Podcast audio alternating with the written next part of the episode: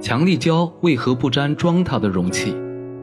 平时如果不小心把强力胶挤到手上，就有可能把两个手指粘到一起，那样可就麻烦了。可是让人奇怪的是，强力胶可以紧紧地粘住物体，却可以稳定地待在盛放它们的容器中，这究竟是怎么回事呢？原来，强力胶的基本成分为氢基丙烯酸酯单体，这种物质需要跟水汽。或者某些含氢化合物结合，才能产生聚合反应而凝结为固体，这样强力胶才可以发挥粘合物体的作用。在我们的手上，在我们周围的空气里都是有水汽的，所以在使用强力胶时，只需在物体表面涂薄薄一层，就能起到很好的粘着效果。有趣的是，如果你把强力胶涂得太多，它反而难以很好的发挥作用，这是因为。涂抹的过后，会导致一部分强力胶因与空气中的水汽隔离而无法凝结。